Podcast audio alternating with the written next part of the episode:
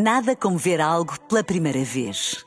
Porque às vezes, quando vemos e revemos, esquecemos-nos de como é bom descobrir o que é novo. Agora imagine que viu o mundo sempre como se fosse a primeira vez. Zais. Veja como se fosse a primeira vez. Na rádio, no digital, em podcast. Música para sentir, informação para decidir.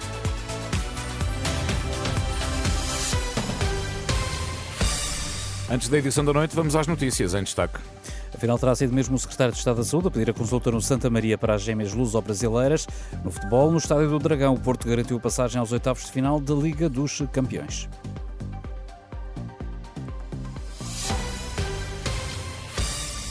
Futebol Clube do Porto ficou em segundo na fase de grupos da Liga dos Campeões, com os mesmos 12 pontos do Barcelona e apurou-se para os oitavos de final da competição.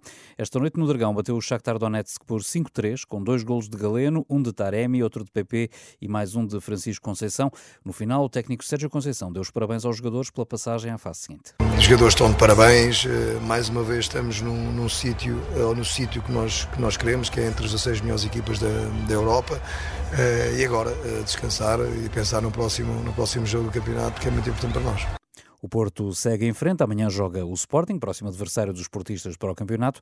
O Sporting joga em casa frente ao Sturm Graz para a Liga Europa. A auditoria ao Hospital de Santa Maria confirma que foi o secretário de Estado da Saúde a pedir a consulta para as gêmeas luso-brasileiras. A Renascença teve acesso ao documento que revela que o então governante interveio no processo. A primeira consulta foi pedida por telefone pelo secretário de Estado da Saúde. Não há referência a nome, mas poderá tratar-se de Lacerda Salles, que tomou posse a 26 de outubro de 2019, quando o processo relativo a este caso ainda estava no Palácio de Belém.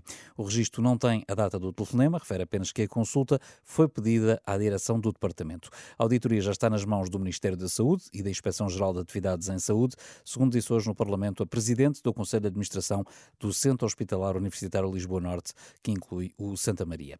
Discutido no Parlamento o projeto de lei do PAN para criar um regime de faltas justificadas ao trabalho por motivo de morte ou assistência a um animal de companhia. O diploma passa por uma alteração ao Código do Trabalho.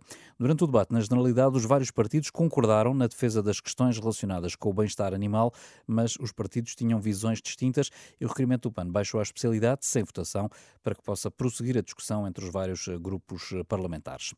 A presença da bactéria legionela obrigou ao encerramento dos balneários da escola secundária de Gondomar. Segundo a direção da escola, a bactéria foi detectada durante uma inspeção preventiva da parque escolar aos balneários e o equipamento vai ser agora desinfetado, já não reabre durante o primeiro período, uma vez que as aulas terminam já depois de amanhã.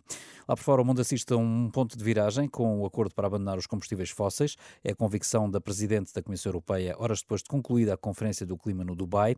Para Ursula von der Leyen, o compromisso assumido significa o início de uma nova era.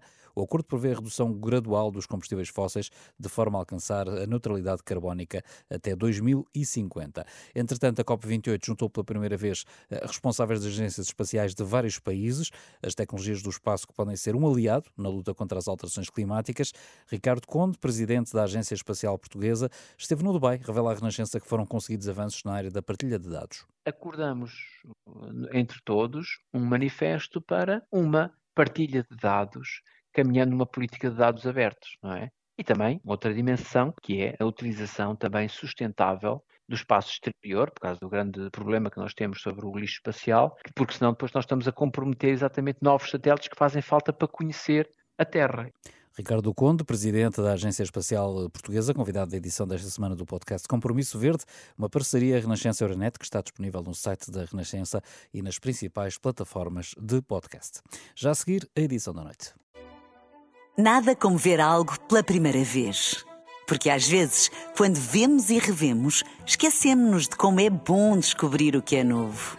Agora imagine que viu o mundo sempre como se fosse a primeira vez.